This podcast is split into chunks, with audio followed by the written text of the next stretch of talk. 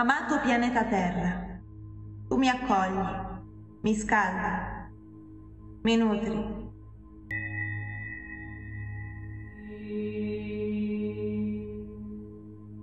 Você me dá as cores, a luz, os perfumes. Navego pelos seus mares, ando pelas suas terras e percebo toda vez que cada lugar sabe me maravilhar. Você me surpreende com beleza, calma, paz, equilíbrio, perfeição. Eu lhe respondo com o preto do alcatrão, a viscosidade do petróleo, meu egoísmo. Faço seu ar pútrido, infecto suas águas, mato a comida que você me oferece. E não ligo. Eu não cultivo, não balanço, não abraço mais. Eu sou cego, não te vejo. Eu não, amado planeta Terra. Eu não aguento mais. Não quero me virar do outro lado. Eu quero te olhar na cara. Eu quero te amar. Eu quero te curtir. Quero que meus filhos vivam sua luz, riam sobre seus gramados. Eu me rebelo, amado planeta Terra, e prometo usar meu corpo, meu intelecto, meu coração para defendê-lo e respeitá-lo. Per sempre, Vânia.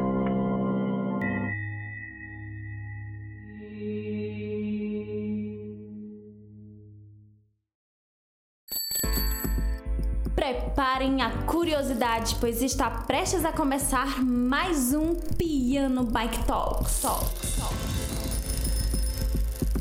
Este podcast é um oferecimento do Piano Bike, o primeiro piano sobre rodas do Brasil. Ficou curioso para saber o que é essa engenhoca musicante? Acesse o link na descrição deste episódio.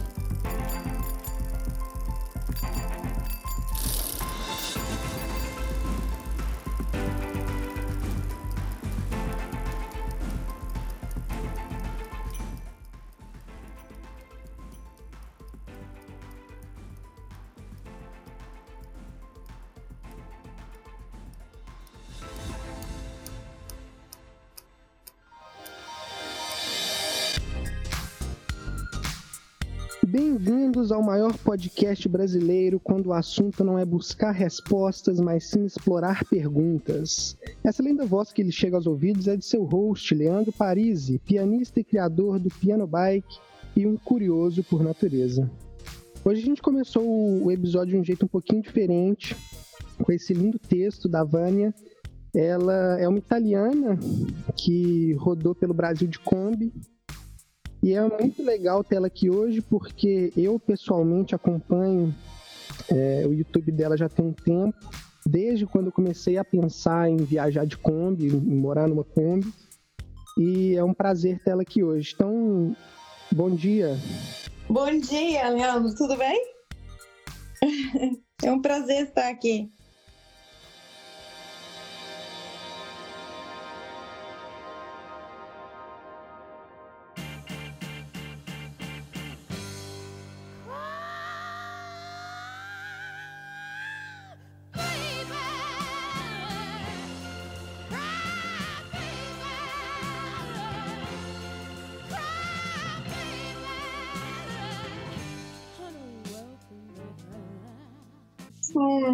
Viajei para o Brasil, acho que era 2014 ou 13, muito tempos atrás. e a minha ideia era assim, jogar tudo pro ar aqui na Itália e todas as, uh, as aparências que precisa nesse país que é maravilhoso e adoro a Itália, mas tem é muita assim estética, muita aparência e pouco conteúdo. Eu queria viver assim, de verdade. É, é se eu, por acaso conheci uma comunidade brasileira, me falou: ah, quer jogar tudo pro ar, vem pro Brasil. E eu acho que vai, vai se surpreender por, por, pela quantidade de beleza que você vai encontrar no nosso país. E assim foi. Eu peguei meus dois cachorrinhos, no tempo eram dois, agora são três, foram quatro, cinco. eu fui pra lá. Aí comecei a. Nem falava português, zero, completamente. Aí comecei a me virar, e comecei a dar aula de dança, primeiramente, que não precisava de falar, era zumba, dava aula de zumba, era só gestual, só gestos. E aí, de repente, comecei a a, com, é, meter, é, colocar dinheiro de parte para poder um, iniciar esse projeto de viagem de Kombi. E foi assim, porque eu vi, por exemplo, aqui na Itália, a Kombi é caríssima, é um meio de transporte de luxo. E no Brasil, com poucos dinheiro, você consegue uma, conseguir reformar ela, fazer uma casinha sobre quatro rodas e por aí. interessante, eu não sabia disso não. Eu já tenho muito tempo que eu pesquiso sobre van life, né, Kombi life, e eu não sabia que Kombi aí era caro, porque van aí é barato. Se você comprar, tipo, não é van aí é barato, não é trailer. É, sim, o camper, você, você fala de trailer camper é, é, bastante barato. Mas a Kombi, como é uma Volkswagen, porque é uma marca assim europeia e é de época, então é, é considerada colecionistas. Não, você não vê na rua a Kombi normalmente. É raríssimo você achar uma Kombi. E quando você acha, acha aquela assim, uh, Nutella, aquela coxinha, super perfeita, super organizadinha, que custa, custa um olho da cara. Quanto o apartamento aqui? Pra te dizer. Caramba! Assim, um absurdo. É. Aí, rapaziada, Sim. vocês não sabem que aqui no Brasil nós estamos bem, então. É Kombi qualquer um tem aqui, custa 3, 4, 5 mil reais aí pra comprar um combizado. Tá bom demais. Eu comprei a minha por 4. Tá bom demais. É, viu? É super barato, mas não fala isso. E você sabe, o brasileiro vai assaltar a Kombi do Brasil. Você sabe, os italianos vão lá assaltar, comprar todos os Kombi do Brasil. É, não, não façam isso, gente. Não façam isso. Começar a importar Kombi do Brasil pra vender na Itália.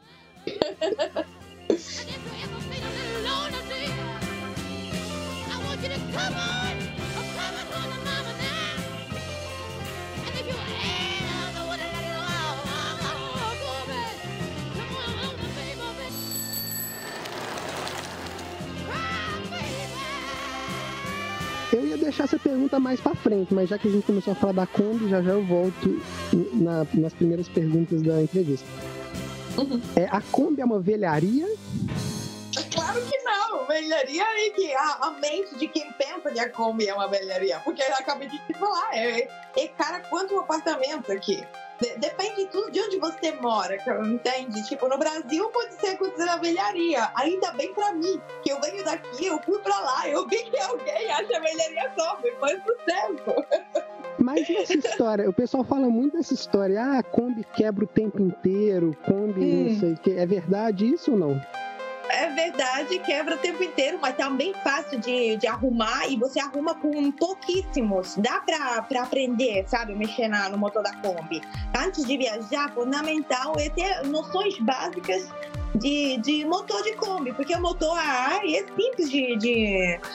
Qualquer um pode, assim, com um pedacinho de, de, de fio de aço, algum, é, tu consegue deixar ela partir até chegar a um ponto para arrumar ela. Porque, por exemplo, eu tenho aqui muitos amigos, amigas que têm super carros, luxo, assim, quebra toda hora. São muito dinheiro que tem que gastar para arrumar, porque tudo eletrônico, tudo, sabe, tudo elétrico, eletrônico, precisa de computadores, coisas desse tipo.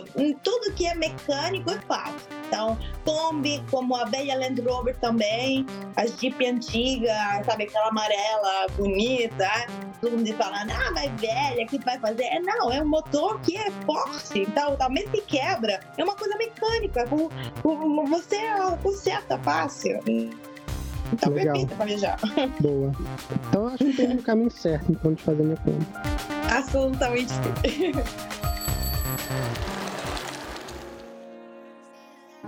A gente estava batendo um papo antes da, da gravação e você comentou uma coisa que eu achei muito interessante, né? Você falou que você começou a morar sozinha com 11 anos, né? É, é isso mesmo? Sim, é verdade. Porque eu tenho um passado infeliz, assim. Mas você se importa de falar um pouco sobre isso? Eu um, um, sou também, habitualmente não falo dessa coisa, mas assim, eu vou em grandes linhas, assim, dizer o que foi. Eu tenho os pais uh, divorciados. E quando eu era bem pequena, assim, minha mãe casou de novo com outra pessoa, aí eu, essa pessoa, com essa pessoa deu muito certo, era uma pessoa bem, que estava bem, assim, economicamente, aí ele estava com um diferente tipo de apartamentos, aí eu acabei morando em um desses apartamentos dessas pessoas. Então, já cedinho, eu me tornei uma pequena mulher. É, comecei já a fazer minhas compras, minhas coisas, é, mas eu consegui é, estudar até faculdade, fiz faculdade, é, comecei a trabalhar e tudo com muita tranquilidade. Só assim, me tornei uma mulher em um corpo de, de uma pequena, mas uh, deu certo. Assim, Legal. Você acha que isso influenciou o fato de você essa independência que você teve desde cedo te fez ou te incentivou a querer viajar ou não? Sim, sim, absolutamente sim, porque assim, quando você é tão pequena, é tão pequeno, você enfrenta algum tipo de medos que uma pequena ou um pequeno de 11 anos não, normalmente não tem, porque é protegido pela família, protegido por tudo. Então, como eu vivi, vivi muitas coisas de adulto e um corpo de criança, já estava preparada para qualquer coisa. Então, tudo, todas as pessoas que têm medo em fazer esse passo, eu entendo de um lado, que tem muitas pessoas que têm medo de se jogar, né? Uma vida itinerante, uma vida de viagem, mas também fazer, pegar um avião, tem gente tem medo só de pegar um avião, para dizer uma coisa.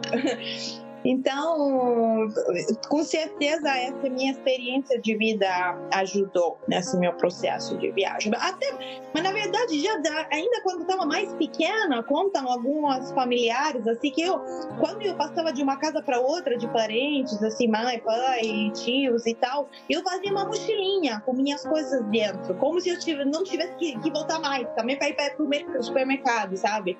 Eu ia com essa mochilinha, então é, é uma coisa assim distinto. Tem estudos científicos que falam que talvez uh, tem escrito no DNA das pessoas essas coisas de ser nômade. Talvez está escrito no meu, com certeza.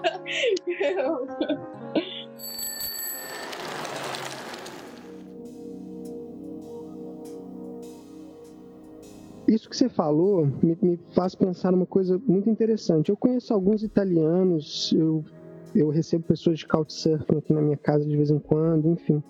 E eu, eu tenho, percebo muito que os europeus, de uma maneira geral, pelo menos os que, eu, os que eu já convivi com eles, eles têm uma independência maior do que no Brasil. Isso quer dizer o quê? Eles normalmente saem de casa mais cedo, eles começam a trabalhar mais cedo, até onde eu sei, eu posso estar errado, na Itália especificamente, todos os ensinos médios são técnicos, então tem gente que às vezes não faz faculdade, já vai para o mercado de trabalho e costumam viajar muito mais, ter uma vida mais livre. Você, europeia, que morou no Brasil, você concorda com isso? Você acha que isso é verdade? O que, que você não, viu Não é verdade. Ou, me, ou, melhor, é verdade em alguns lugares da Europa. Na Itália, em particular, a Itália é muito parecida com o Brasil. A diferença entre Europa e Brasil é que na Europa fazer uma viagem é, custa muito pouco porque estamos também a Ásia está tá perto. Então os seus voos custam muito pouco.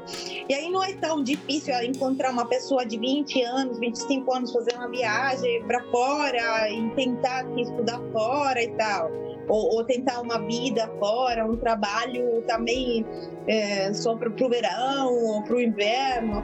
Mas é, aqui é a mesma situação, mais ou menos. É difícil achar pessoas que saem de casa cedo e o trabalho é difícil demais. Nesse último período é ainda pior. Eu fui embora do, da Itália para isso, porque estava começando uma crise furiosa na Europa e não dava mais. Eu, eu fazia atriz aqui, trabalhava como atriz profissional em teatros aqui, de teatro clássico na Itália.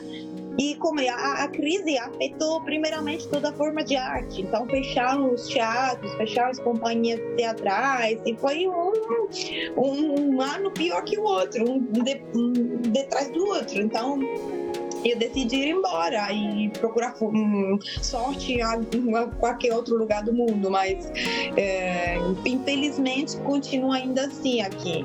A política é terrível aqui, então não ajuda os jovens. Tanto é que o segundo país mais velho do mundo é bem a Itália, para entender. Primeiro, o Japão. Então não tem jovem. Todo jovem vai embora para te dizer, porque não se vive. A vida é muito cara aqui, é cara. Não é como o Brasil. Brasil, por exemplo, você é, precisa de um dinheirinho, você pode ir para a praia vender duas coisas. Ninguém vai te, te colocar na, na, na prisão para fazer uma coisa assim, simples. No máximo, você leva uma multa, uma coisa. Um, um, não sei. Um, nada de, de terrível. Muitas vezes o carnaval também é, é um instrumento para poder vender umas coisinhas, ah, para fazer uma graninha também para estudar e tudo. Aqui é impossível. Você sai vendendo uma caneta, assim, uma, uma coisa, e já dá, dá multado, tá preso. Não é, não é assim fácil, não. Aqui tem que estar tudo na regra. E é bom e ruim ao mesmo tempo, sabe? Nessa mesma linha, é, a gente aqui no Brasil também tende a acreditar muito que ah, a gente vai para fora e a vida vai ser melhor, né? A gente tem, a gente tem um complexo, né, de vira-lata, né? Quando eu falo a gente, eu estou generalizando, obviamente, né? Mas existe esse complexo de vira-lata do tipo, ah, a Europa é melhor, ah, os Estados Unidos é melhor, e aí a pessoa quer ir para fora. Eu sempre fui um pouco contra isso. Eu tenho até uma frase que eu gosto de falar que é assim: se não formos nós a mudarmos o nosso país, não vai ser os gringos que vão fazer, porque isso nunca aconteceu, né? Desde a colonização, o cara chega aqui para explorar. Ele tá cagando para tudo e vem cá e vai me levar embora. Óbvio que tem pessoas boas, né? Existem histórias de pessoas que vêm para cá e ajudam, né? No sul do Brasil tem muito imigrante, mas enfim. E aí Sim. o que eu queria te perguntar é isso, assim, você acha eh, dentro da realidade da Itália ou da Europa como um todo, se você já tiver morado em outro lugar, realmente a vida a sociedade, é, a desigualdade social é menor e a vida é uhum. é melhor aí? A qualidade Não. de vida?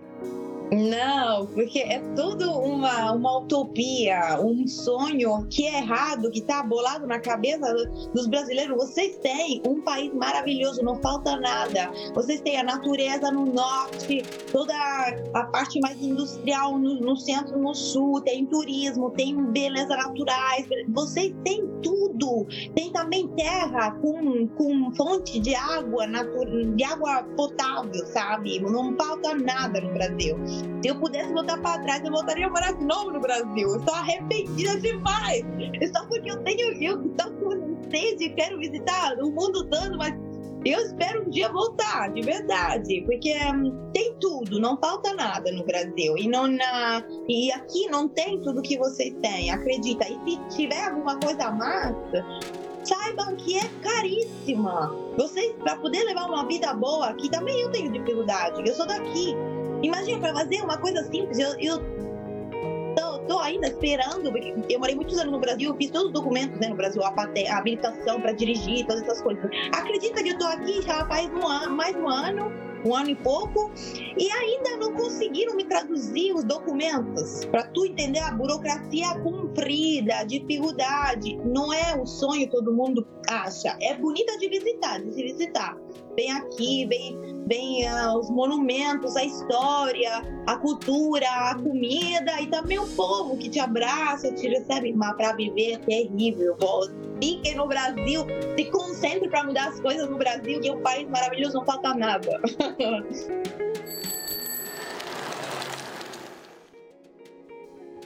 E nessa mesma linha, com relação, além dessa reclamação que a gente vê muito aqui, né, de, do estilo de vida aí ser melhor, da qualidade de vida ser melhor, uma coisa também que a gente fica se botando para baixo o tempo inteiro e se boicotando é a questão da política, né? Ah, o Brasil é muito corrupto, blá blá blá blá blá blá blá blá blá.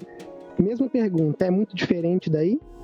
Não, aqui também é hiper mega corrupto, como no Japão, como na China, como na África. Em qualquer lugar tem corruptos. A coisa terrível que está acontecendo no Brasil, que aqui não acontece porque, na verdade, não temos a, a quantidade de é, recursos que tem o Brasil, né, como Amazonas. Então, hum, o problema que tem o Brasil hoje é que votou uma pessoa corrupta mas que está estragando a natureza. E isso tem é, consequência para o mundo todo. Então, o próximo, que de qualquer forma está corrupto, porque é difícil achar um político e não é corrupto, tentem, tipo, hum, é, escolher um que pelo menos preserve, ou pelo menos hum, tenta preservar, primeiramente, a natureza, que é o ponto forte do Brasil. Natureza e, e etnias locais. Depois do trabalho, tudo tranquilo. Acabei de te falar, né? Que se tu quer fazer uma graninha, pode levantar uma graninha que ninguém não vai ser oprimido por isso, sabe? não tem todos os controles que temos aqui na Itália. Aqui não posso vender uma, não posso fazer um artesanato, sabe? Se eu não tenho o, autorização para fazer, lá pode. Não é, não é coisa terrível. Se, se quiser, pode mudar as coisas, mas a corrupção tem aí como tem aqui, tem em qualquer lugar. Então, é, o que tem aí hoje não é diferente do que temos nós aqui. Então, só que parece melhor porque talvez são mais uh, instruídos, são mais atores aqui na Itália. Parecem mais assim melhores que o, o presidente de vocês, mas é a mesma coisa. É isso aí, rapaziada. A gente tá aqui para quebrar tabu e quebrar esses estigmas que a gente tem. É muito bom conversar com uma pessoa que é de fora. Essa é a Vânia. Já vou falar aqui direto, assim, deem uma olhada no YouTube dela. O texto que vocês escutaram no início desse podcast, ela escreveu? Foi você que escreveu, né? Na verdade, não. É um texto do movimento global, se chama Extinction Rebellion. Eu não sei se tem também no Brasil, mas é um movimento de pessoas que estão lutando pro planeta. Então, foi uma ação que fizemos no São Valentino, sabe? Que aqui é o 14 de fevereiro, o Dia dos Namorados e é, entregamos essa carta para todas as pessoas para poder refletir realmente do que sobre o amor, o sentido do amor, o amor não só para a pessoa que está ao nosso lado, mas amor por, pela humanidade, pela, pela, pelo nosso planeta em geral. Então foi isso, fizemos essa carta para a pessoa refletir. E eu transformei em vídeo com paisagem, a maioria daqueles paisagens do meu vídeo no YouTube são do Brasil. Então esse o meu amor, a carta de verdade, de grande amor pro planeta, mas particular pro Brasil. Estou apaixonada pelo Brasil.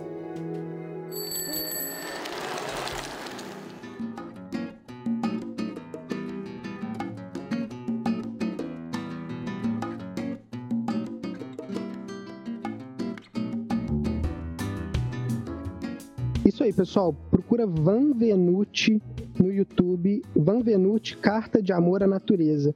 Eu perguntei para ela, ela falou, né? Falou aqui de novo que todas as imagens lá foram da viagem dela, é muito legal, tem um monte de viagem bonita. Também dê uma olhada no Instagram, Van Underline Venuti. Essa questão do da Amazônia, né? Você falou da Amazônia, tem esse movimento global que você faz parte. É, me faz pensar em muitas coisas, né? Eu acompanho uma, um, professor universitário aqui do Brasil, que ele tem um canal de YouTube e ele faz drag queen nesse canal e a, essa drag queen dele faz umas provocações assim com relação ao mundo, é, economia, política, enfim. E ela é, é marxista, né? Então eu, eu não sou marxista, tem muita coisa ali que eu não concordo, mas eu acho importante, assim, eu sempre achei importante falar e ouvir todo tipo de gente, seja o mais capitalista até o mais de esquerda. Eu acho que é isso Com que certeza. falta. A gente estava falando do Brasil, né? Acho que é isso que falta no Brasil, não só no Brasil, mas no mundo como um todo, com essa coisa da internet que faz as coisas ficarem a promessa da internet foi unir as pessoas e realmente até certo ponto une. Mas por outro lado, é, o seu feed, aquela velha história, né? O seu feed só te alimenta de coisas que você gosta. Então a, a polarização ela dá uma exacerbada. Exa, ah, é isso aí. Enfim, ela, ela fala, essa Rita Von Hunt, que é o nome da drag, ela fala de um ponto de vista marxista que o planeta, o, o, é, a gente nunca esteve num momento do capitalismo tão selvagem. Né? A gente achou que a internet ia ser uma liberdade, que a internet ia propiciar é, quase que uma anarquia, né? Algumas pessoas pensar nisso, né? Uma, uma, igualdade e realmente até certo ponto ela propicia. Por exemplo, a gente está aqui conversando, é, o tanto de informação que você consegue ter acesso, isso acontece. Entretanto, a internet tem dono, né? Você, vários lugares da internet, o Instagram, por exemplo, ele é um negócio, não é um lugar para você, assim, é um lugar para você divulgar seu trabalho, mas mais do que isso é um negócio que dá muito dinheiro, né? aí a Rita Von Hunt fala é, uma coisa que me faz pensar muito. Só um parênteses, me desculpa falar muito, mas é porque eu gosto de, de, de refletir. Aí eu vou jogar a bola pra você daqui a pouco, tá? A Rita Von Hunt, ela fala de uma coisa que me faz pensar muito. Desde pequena eu pensava isso. Quando eu tinha uns 15 anos, eu comecei a querer viver como um, um viajante, né? E eu ficava pensando nessa questão da velocidade com que a internet permite as coisas acontecerem, não só a internet, mas também a automatização dos processos, que faz com que a produção industrial e a produção do mundo capitalista cresça exponencialmente. Né? E aí eu tinha essa viagem na minha cabeça com 15 anos que parece que assim meio que a gente vive o mesmo mundo de antigamente, só que é muito mais rápido, né? Então assim, enfim, parecia que parece que tá todo mundo, né? Os, os, as empresas, as indústrias correndo numa velocidade muito mais alta. E aí a Rita Von Hunt comenta isso, né? Comenta que é, do jeito como está, o planeta está cada vez sofrendo mais e parece que não vai acabar. A produção industrial está só escalando, produzindo um monte de merda que a gente não precisa. E essa promessa de um mundo que, que ia deixar de lado valores materiais foi jogada por terra e na verdade a gente está cada vez mais mais voltado para isso e produzindo mais. Você vê a China, por exemplo, com uma produção industrial absurda de um monte de tranqueira que ninguém precisa, celular, todo ano tem que trocar celular, carro. Quer dizer, é, é, um, é uma busca por algo que não tem sentido, né? Você concorda com isso? A primeira pergunta é: você concorda com isso? E a segunda é: é isso, esse consumo, o consumo de uma maneira geral, ele traz sentido para nossa vida ou é outra coisa que traz sentido para nossa vida? Então, eu bem que eu fui para o Brasil para um, começar um processo de desapego, desapego de tudo, porque aqui na Europa nós estamos muito ligados à imagem. Então, todo mundo tem que ser, é, tem que vestir bem, tem que falar bem, tem que ter jeitinho certo, certo?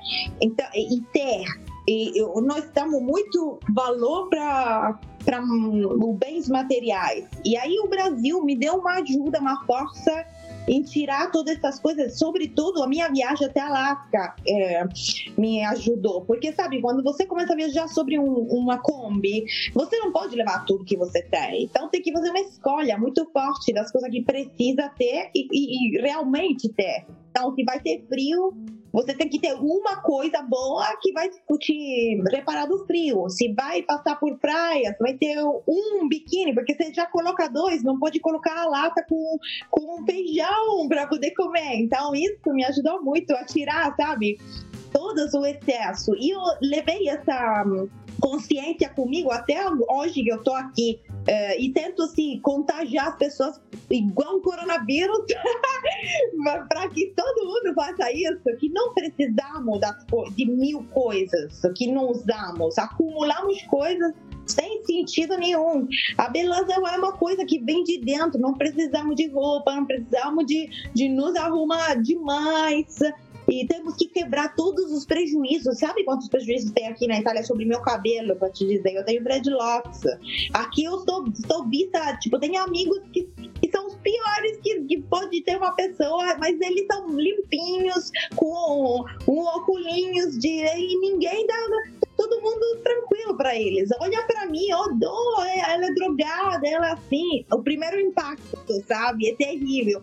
E eu tento manter essa minha, minha estética, minha coisa, bem para quebrar essa, esses prejuízos. E além disso, tem também esse processo é, é, do so social media, né, sobre Facebook, Instagram e tudo. É verdade que o mundo global e globalizado é, é, é o mal, porque é tudo rápido, não tem mais a. é tudo fluido, também as relações acabam a, atravessando, é, cruzando, digamos, é, é, esses meios de, de comunicação novos. Mas, se a gente tem uma mente consciente nas nossas ações, desfruta dessa hum, tecnologia.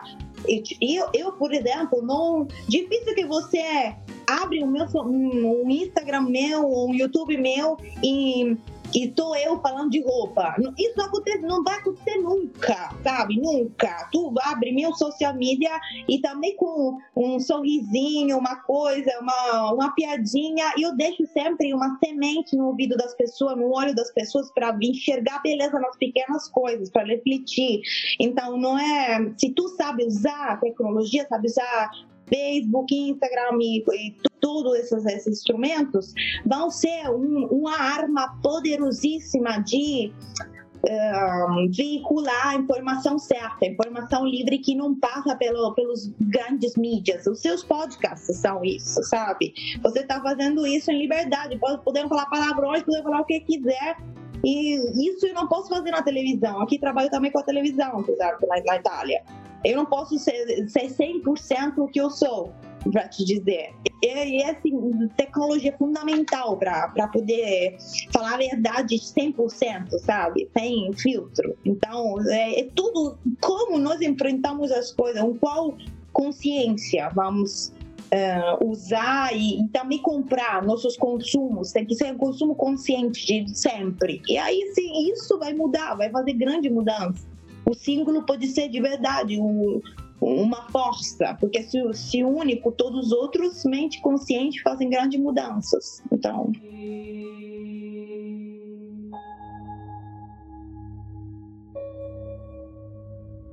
A modernidade é a impossibilidade de permanecer fixo, é estar em constante movimento.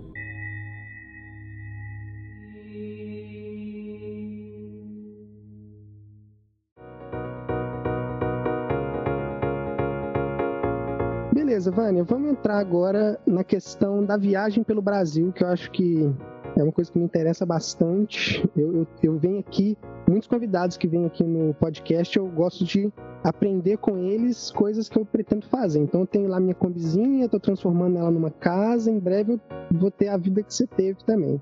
Então vamos falar um pouquinho da Kombi, né? Essa Kombi você comprou aqui no Brasil? Sim, comprei no Brasil, no Sul.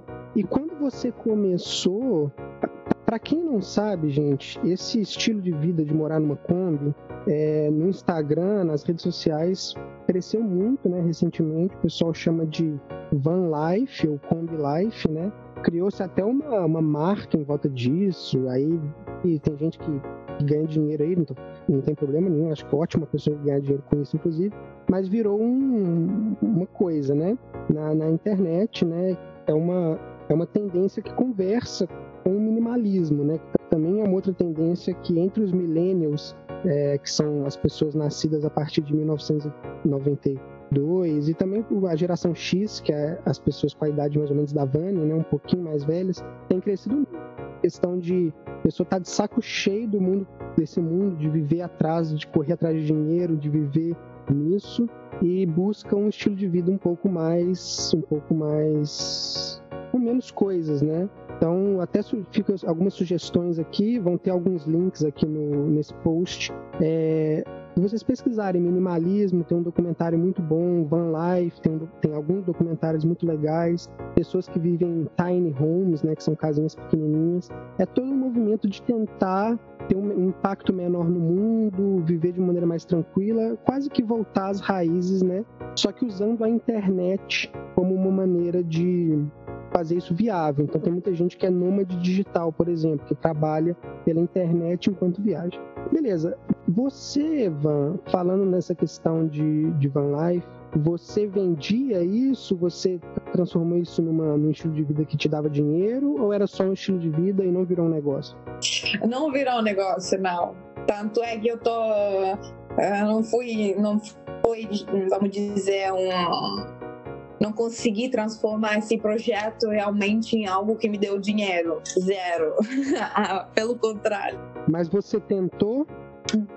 Ah, sim e não. Na verdade, eu penso que quando eu comecei a viajar, nem queria gravar nada, assim, nem foto, nem vídeos. Primeiros do Uruguai eu não tenho quase nada registrado, porque a minha vontade era mesmo de ir e assim, compartilhar sem uh, ter um retorno, um lucro de, de, de volta queria compartilhar lugares bonitos, esquecidos e gratuitos. Era essa a minha intenção, sabe? Porque no Brasil tem um monte, um montão de, de lugares lindos que são esquecidos. Todo mundo vai sempre no mesmo lugar, paga um montão de dinheiro e às vezes atrás da casa onde mora tem uma floresta linda, tem uma praia com quatro pessoas, toda para você, sabe?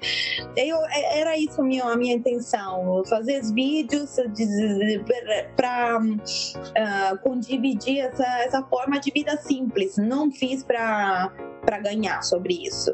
E, e, efetivamente não ganhei nada.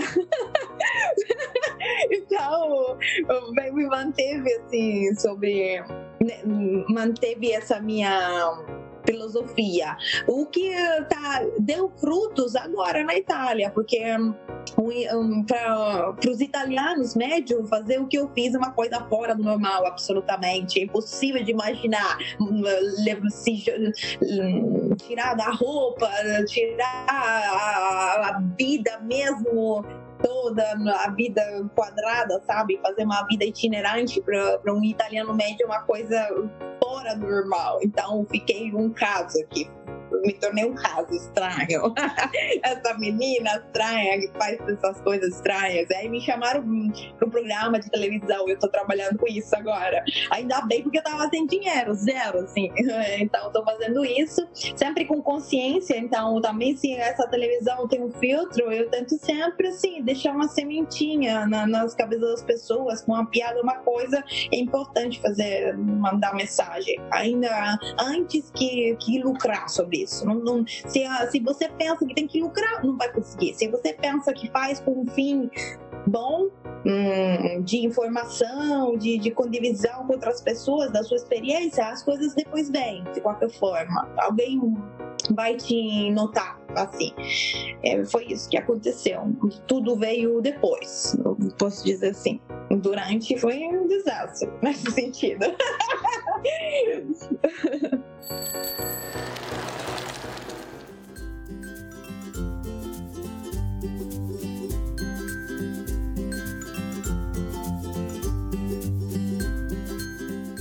saiu numas. Acho que se eu não me engano, a TV, essa TV que você saiu é tipo uma Rede Globo aqui do, do Brasil, né? Uma TV grande aberta. Sim, sim, sim. É, uma pergunta com relação a isso. Sim, sim. Fugindo um pouco da questão da Kombi, já já a gente volta. É, você você está trabalhando nessa TV agora e você conseguiu trabalhar nessa TV por causa da viagem que você fez. Exatamente, sim considera que quando eu estava aqui, eu era uma atriz, então era muito mais fácil para mim quando morava no Brasil, eu, quando morava aqui na Itália, poder entrar nessa nesse circuito. Mas é impossível porque é, é tudo um circuito muito fechado. Então tem que fazer uma coisa absurda para que esse circuito abre para você, sabe, as portas. E foi isso. Teve que dar um mega, uma mega volta para voltar aqui e fazer basicamente o que eu fazia também antes, que é assim, é, teatro, arte, nesse sentido. Agora faço televisão sempre sobre viagem, então falo de viagem, de culturas, arte, coisas desse tipo. Então me manteve no, no, no mesmo estilo, assim. Agora, voltando na questão da viagem, é, você, e de novo a gente tentando quebrar um pouco de tabu, né? Você viajou sozinha por muito uhum. tempo, não é? Na Kombi? Então dá um recado aí, fala um pouco dessa experiência, dá um recado aí para as pessoas que estão escutando a gente, que talvez tenham interesse em viajar, principalmente as mulheres, né? Uhum. Sim.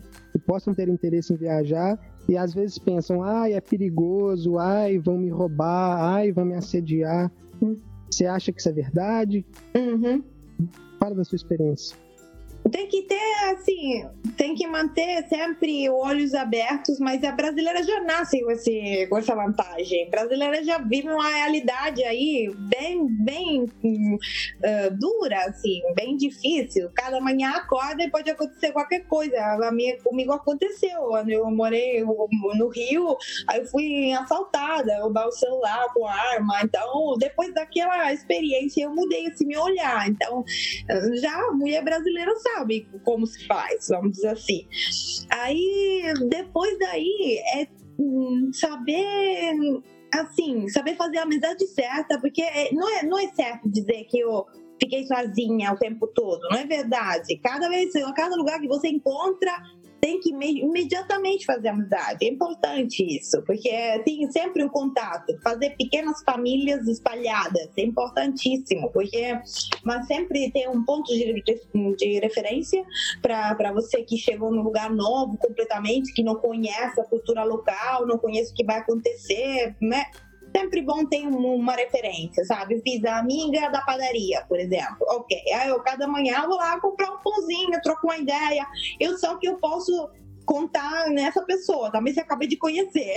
Eu vou, é uma pessoa boa e, e se me acontecer alguma coisa eu posso, sabe? É, pedir ajuda. Então tem que ter olho aberto, é, fazer contatos com pessoas locais e e basicamente é isso, se julgar, porque se, se, se, você acha que te roubam, é porque significa que tu tá com muita coisa, tá, tá, tá, está muito vaidosa, está muito muitas joias trazendo para você. E uma viagem assim on the road, assim, uma viagem de estrada, é melhor ser minimalismo, minimalista mesmo, sabe? Poucas coisas, também não ficar é, muito hum, aparem muito, muito tranquila, sabe? Se você fica assim, todo mundo te reconhece como uma pessoa tranquila que não tem, hum, hum, não vale a pena se roubar também. Então tem que manter um, um equilíbrio, sabe? E isso vai ajudar na, na viagem. Hum, se se se quebrar um pouquinho se, se, nessas coisas e conseguir, de qualquer maneira, assim, ficar de olhos abertos, é fundamental. Tudo, tudo aqui, ser sensível, assim, olhar ao redor de você se adaptar. Perfeito. É isso mesmo.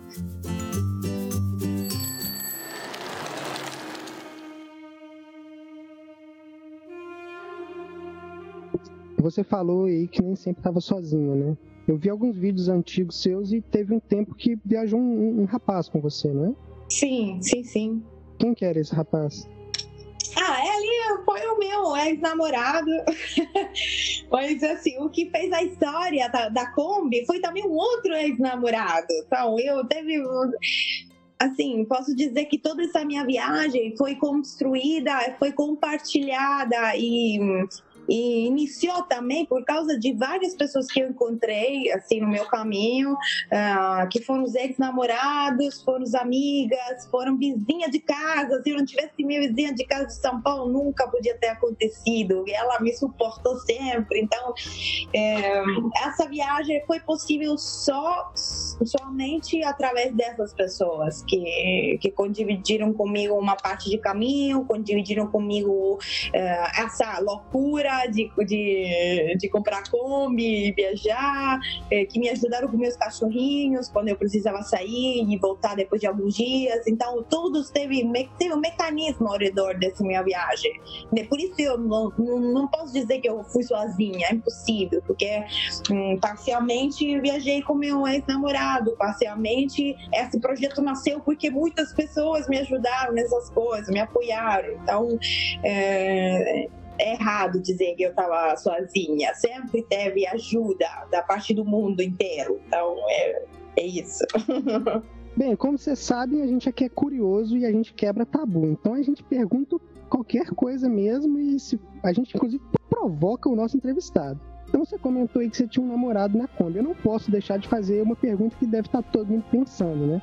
Você morava na Kombi, você chegava numa, numa cidade, você estacionava. Como é fazer sexo dentro de uma Kombi?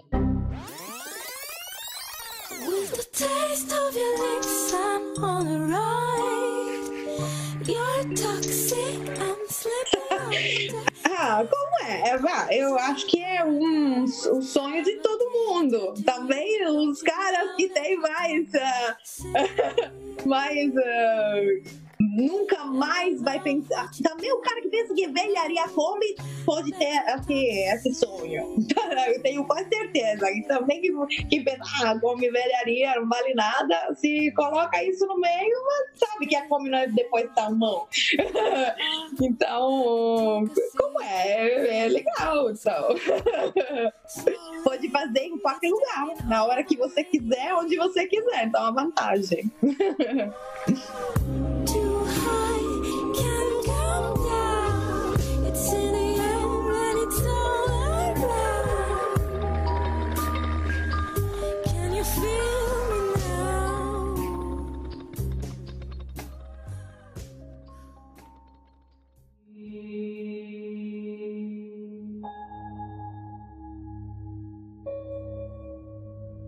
Into the Wild. A verdadeira felicidade só existe quando é compartilhada.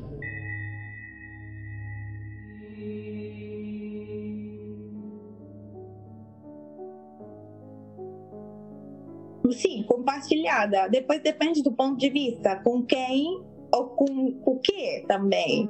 É, para mim, compartilhar a felicidade é, é, compartilhar com, não necessariamente com a pessoa que eu conheço há mil anos. Para mim, compartilhar, como eu te falei, também pode ser a moça da padaria que me, me ofereceu um café Aí eu tô compartilhando aquela felicidade naquele momento, naquela cidadezinha perdida do, do, do, do Alasca, não sei aonde. Um, e aquela, aquela também é felicidade verdadeira. Eu tenho, eu falo sempre que eu tenho família, eu tenho milhões de mães, milhões de filhos, milhões de irmãos, milhões de namorados, milhões de, de bichinhos de estimação pelo mundo todo. É impossível dizer, ah, é, compartilhar, é, é felicidade só se eu compartilho com meu namorado com meu filho, com minha mulher, não é assim não. Então, a Melinha, minha cachorrinha que acabou de latir, mas de acordo com isso, mas, mas assim, é, com, para mim é compartilhar com qualquer um. Porque todo mundo há algo para dizer, todo mundo há algo para hum, com dividir com você qualquer experiência de vida, ou também um simples momento, uma risada, um abraço. Isso já faz sua jornada quando você viaja. Então, é isso.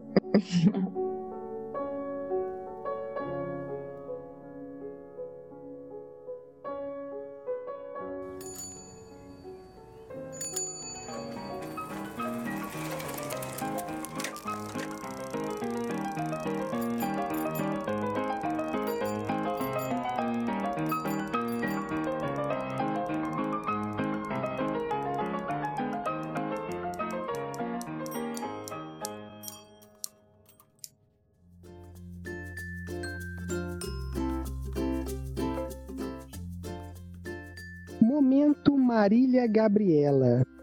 Perguntas curtas e respostas rápidas. Você é workaholic? O que, que é isso? é, workaholic é quem trabalha muito, quem é viciado em trabalhar. Ah, não. De qualquer forma, não. O que, que é isso? Tá bom como resposta. Você é hippie? Não. Você virou mecânica? Um pouco. O mundo é mais mal ou mais bom? Mais bom.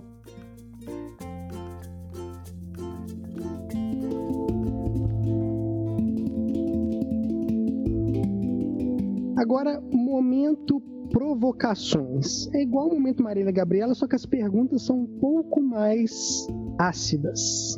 Uhum. Pode demorar um pouco mais na resposta se quiser. Uhum. Tempo é dinheiro? Não tempo não é dinheiro porque tempo não existe. Tempo é o seu tempo, não um tempo determinado do que está ao redor de você. Como pode ser dinheiro, não. Dinheiro é nada. Dinheiro não existe. Bela resposta.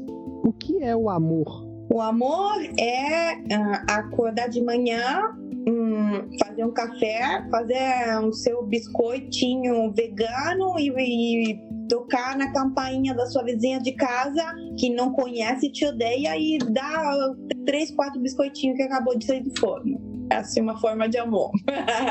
Você ri? Eu rio. Oh! é, é o que eu faço mais, eu mais rio que respiro. Eu respiro menos que, que eu sorrio praticamente o tempo todo. Você chora? Também. O ser humano é nômade por natureza? Sim, sim. Você é gananciosa? Não. Você é ambiciosa? Bastante, sim. O ser humano irá matar a Terra? Espero que não. Eu trabalho para isso, para que isso não aconteça. São uma sementinha para mudar esse percurso errado. Espero que tenha muitas pessoas hum, conscientes assim que façam a sua parte todos os dias. Então, espero de não. a humanidade é uma grande família? Sim, para mim sim.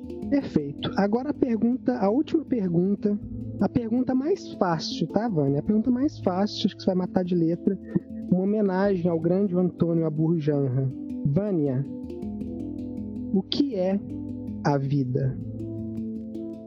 A vida é, é saber o que está uh, fazendo nesse momento agora, nesse corpo, nessa matéria. Você nasceu e tem que se questionar por que está aqui. Está sobrevivendo ou está vivendo? Se está sobrevivendo, se está percebendo que está aqui só para pagar conta, para pagar aluguel, para uh, instruir seus filhos, educar e, e depois se esquece de todo o restante, aí está sobrevivendo. A vida é saber que somos todos um, somos todos conectados. Então, lá onde você tem esse pensamento, não existe mais meu, seu, não existe mais dinheiro, existe uma consciência coletiva fundamental que eh, move nossas ações de vida cotidiana e das nossas pequenas ações fazem grandes mudanças. Isso é importante. Cada vez que nos acordamos e vamos também fazer uma compra lá no mercado tem que ter consciência das, das coisas mais simples aquela mais difícil tem que ter consciência e, e essa é a vida para mim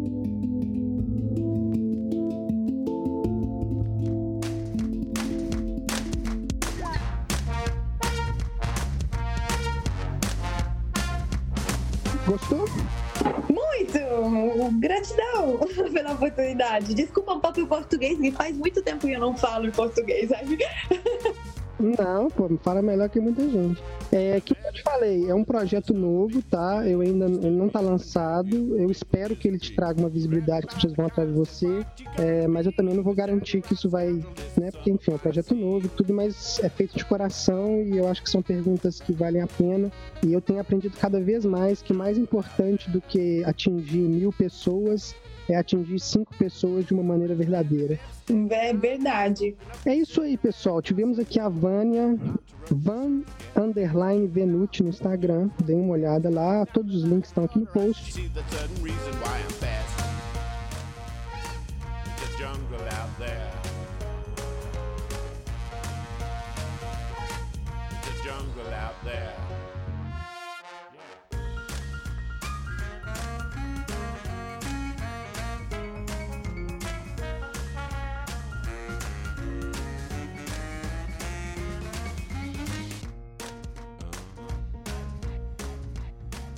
Para fechar, como somos bons curiosos, a gente acredita que o conhecimento ele tem que ser dividido e toda pessoa tem algo muito rico para falar para gente, seja ela rica, seja ela pobre, seja ela de direita, seja ela de esquerda. Então você vai deixar para aqui, para mim, para os nossos ouvintes, algumas indicações de coisas que te marcaram, porque como diria alguém que eu não lembro o nome, eu só sou quem sou hoje, pois vivi no ombro de gigantes. Então é importante a gente se apoiar em pessoas que vieram antes de nós. Então vamos lá. Uma ou mais indicações, pode ser duas, três, de livro. Algum livro que te marcou. Um, vou te falar que tem vários livros, mas quando eu era bem pequenininha, pequenininha, tá, ia para a escola, eu li Siddhartha. Tá? É esse mundo mágico do Buda e tal, mas era bem pequenininha, viu? Aí já isso me abriu nova, novos pensamentos, novos, novas ideias, novos é, novos projetos mesmo de, de vida, já de pequenininha. E um dos últimos livros, assim, vou falar de dois, na verdade, mas um, um desses dois vocês não acham, acho, no Brasil. Mas uh, um é de Jonathan Safran Foer, Nós Podemos Salvar o Mundo Antes da Janta, Uh, esse é um, um, livro que eu acho que vocês encontram no Brasil também, mas um, é muito importante para as situações atuais.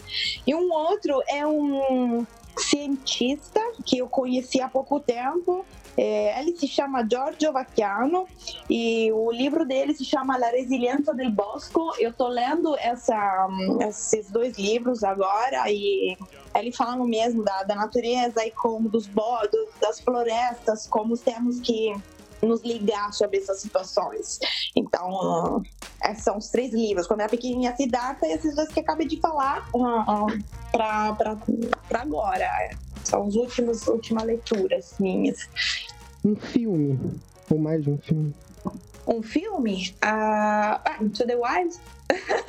Mas também Capitão Fantástico é maravilhoso para quem tem filhos, tem família. Um grupo musical? Ah, eu, eu adoro o Janis. Eu falei que eu não sou hippie, mas eu adoro usar Janis Joplin. Por isso o dread, né? ah, sim, vamos dizer assim. Uma pessoa, uma personalidade. Uma é difícil, uma só. São muitas pessoas, mas assim, falando de florestas e coisas desse tipo, me vem na cabeça a Vandana Shiva é uma, uma indiana maravilhosa que luta pela, é, pela patente da semente para manter a, a, a, semente nativa assim do seu lugar. Então ela é uma eu sigo muito com prazer, assim, de inspiração.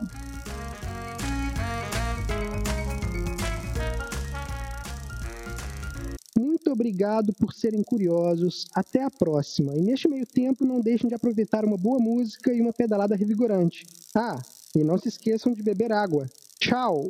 Tchau!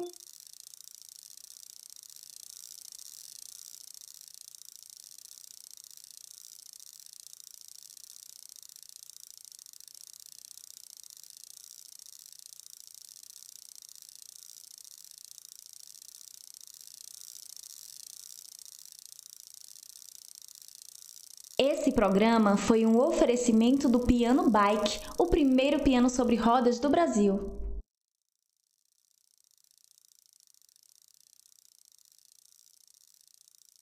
É, você deu mole então, gente, isso não é uma cantada, hein? mas você deu mole, porque quando a gente vai lá nos, nos hashtags VanLife, a gente vê um monte de gente bonita, umas fotos super legais, e você é bonita, você tem um estilo que é o estilo do Van Life, um, um dreadlock, blá blá blá.